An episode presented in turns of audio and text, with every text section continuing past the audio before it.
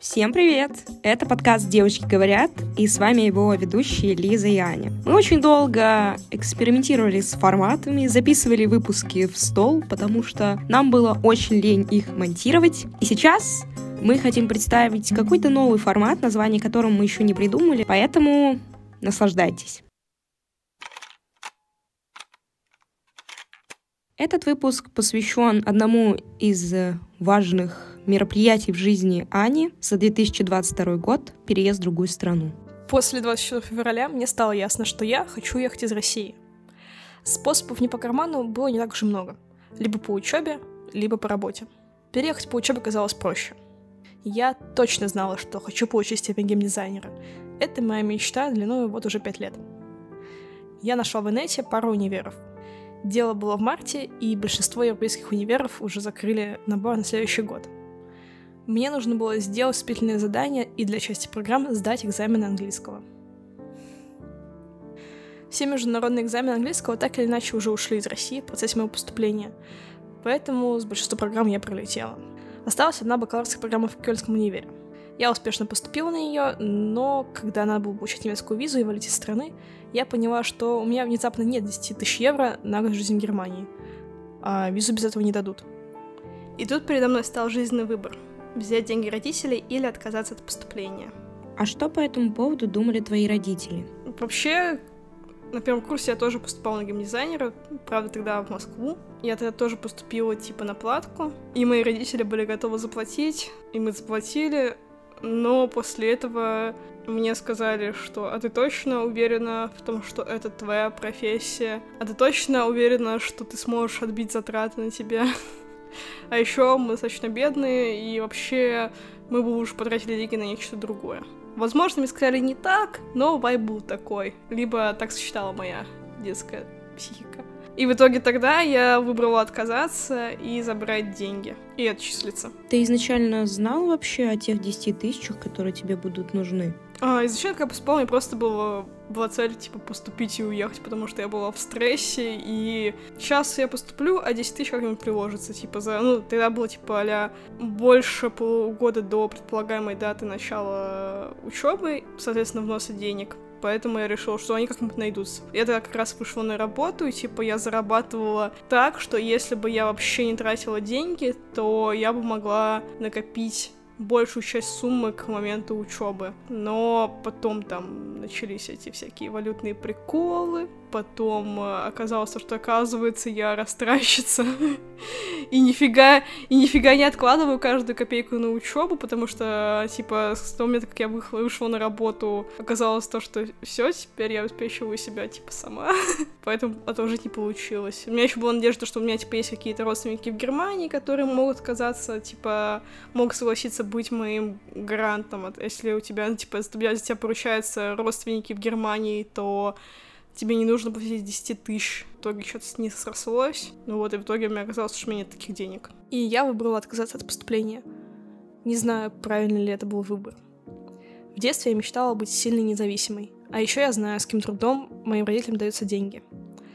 Так что придется отложить себе геймдизайнера еще на пару лет. А какие эмоции ты тогда испытала? Мне было грустно, и казалось то, что моя жизнь катится по каким-то накатанным рельсам. Ну, как будто бы Германия это была для меня какая-то сказка, и когда я выбрала отказаться, я выбрала для себя суровую взрослую реальность. С другой стороны, у меня тогда начались отношения, наладилась жизнь на работе, по крайней мере, как мне казалось тогда. В принципе, мне нравилась моя жизнь э, человека с деньгами, потому что в России я могла тратить эти деньги и жить припеваючи. А ты жалеешь об этом сейчас или уже нет? Немного жалею, потому что мне кажется, что если бы я поехала бы туда, то моя жизнь бы начала развиваться в каком-то вообще другом направлении, скорее в более творческом и более свободном, нежели сейчас. Но, с другой стороны, я никогда не узнаю, что бы было тогда. Либо было бы все классно, либо было бы страшно, ужасно и отвратительно, но, скорее всего, было бы чем-то посередине. В принципе, как и сейчас.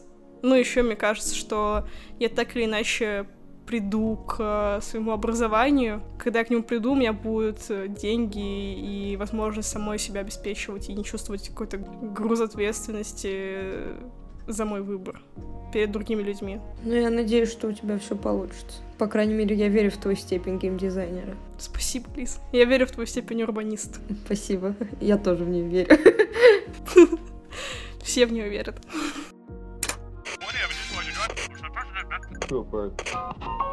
Вторым способом было переехать по работе. К сентябрю с этим стало полегче. Большинство геймдев-компаний ушли из России и предлагали релокацию оставшимся сотрудникам. После сентября часть моей команды переехала в Белград по некоторым понятным причинам. Затем всем оставшимся предложили последовать за ними. Спустя месяц после предложения я собрала всю свою жизнь в два чемодана и уехала. В России было бы тяжело развивать карьеру, да и, в принципе, достало это постоянное ощущение нестабильности. А сейчас ты ощущаешь ту самую стабильность? Ну, как будто бы здесь гораздо больше возможностей, чем э, осталось в России, но при этом их не настолько много, чтобы я такая «О, я вообще без проблем могу найти себе работу за кучу денег, и это проект моей мечты. Мировая экономика все еще в упадке, и все еще надвигается мировой кризис, и поэтому геймдизайнеры не слишком нужны. Получается, в Сербии тоже тяжело развивать карьеру? Да, есть немного. По крайней мере, в Сербии как будто бы все российские компании примерно такие же, как та, в которой я работаю. А Европа, а Европа хочет, чтобы у меня было либо европейское гражданство, либо 10x лет опыта. Блин, звучит сложно. Да. Так и есть. Мировой кризис, он, конечно, влияет. Моя релокация была комфортной. Со мной переехал мой парень с удаленной работой. Компания оплатила самолет и релокационный бонус. Вопрос по поводу парня. Сразу ли он согласился? На самом деле, мы с ним, э, по крайней мере, в самом начале наших отношений обсудили, что мы оба хотим уехать из России в один прекрасный момент. А после 21 сентября... Если что, дисклеймер, 21 сентября случилась мобилизация в Российской Федерации. Мы решили, что мы будем э, искать себе работу за рубежом, и кого первым наймут, затем и едем. В итоге первым наняли меня, поэтому мой парень поехал со мной. Мы нашли квартиру за неделю, за цену в три четверти моей зарплаты, и это нам еще повезло. Странно быть взрослой.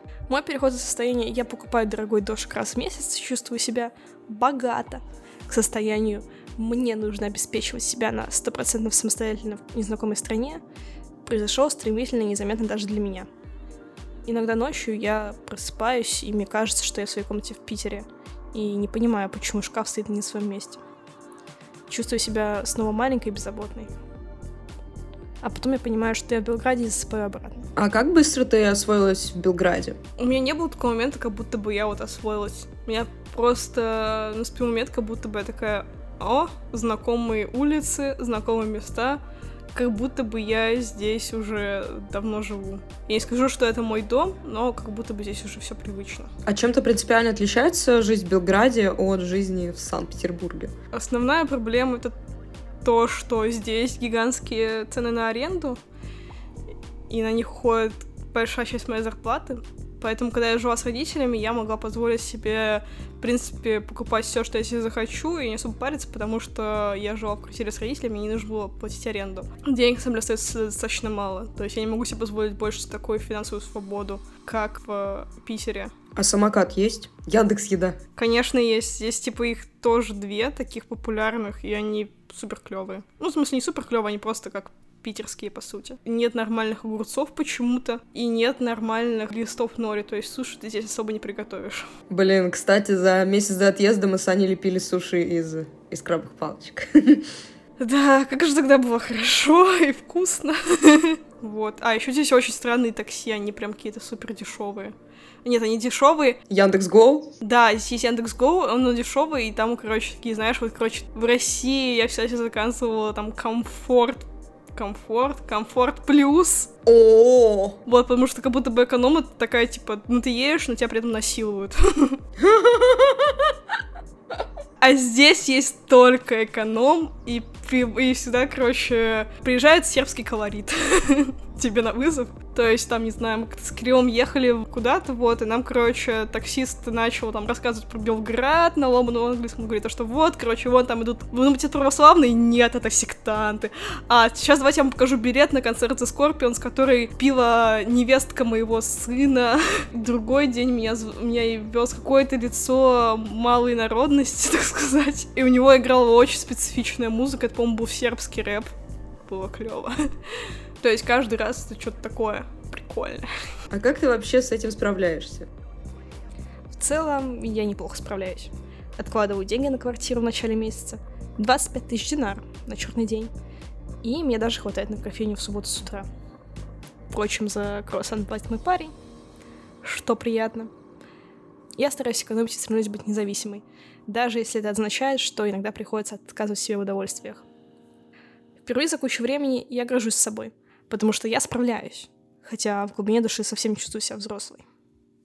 А чего именно тебе не хватает для ощущения взрослости? У меня не хватает какой-то, не знаю, ощущения, то, что моя жизнь целиком и полностью в моих руках. Я переехала, я хожу на работу, я получаю зарплату, я плачу по счетам, я готовлю себе еду, но как будто бы я не особо все еще управляю своей жизнью. У меня нет такого ощущения, что я целиком полностью нахожусь там, где я прямо сейчас хотела находиться. Какого-то такого, знаешь, ощущения, что вот да, это точно мой выбор, я сто процентов с ним согласна, и я всем довольна. Ну, то есть, с одной стороны, мне кажется, это нормально, потому что никогда невозможно быть стопроцентным уверенным в своих решениях. У меня не было больших ожиданий насчет Сербии, и, в принципе, у меня все ожидания оправдались, но все равно мне достаточно тяжело с точки зрения всей этой взрослой жизни, то, что вот, типа, у меня постоянно не хватает денег на что-то, надо быть целиком полностью ответственной, надо быть взрослой, надо ходить на работу, надо не кричать на своих начальников. У меня все-таки есть такое, знаешь, ощущение какого-то этого шкотливого студента, который такой, м-м, может быть, прогулять сегодня пары?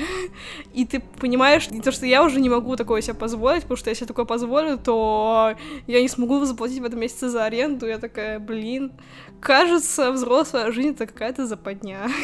Меня это ждет, и я уже предвкушаю эту нудятину. И личный вопрос. Плакала ли ты после переезда? Я точно помню, что это было два раза. Первый раз это был в первую неделю приезда, когда мы пошли искать квартиры, и у нас было несколько первых просмотров, и все они были либо в какой-то дикой жопе Белграда, даже не Белграда, а каких-то пригородов Белграда, вот, либо какие-то совсем стрёмные условия, и при этом стоили они как почка, ну, для наших зарплат.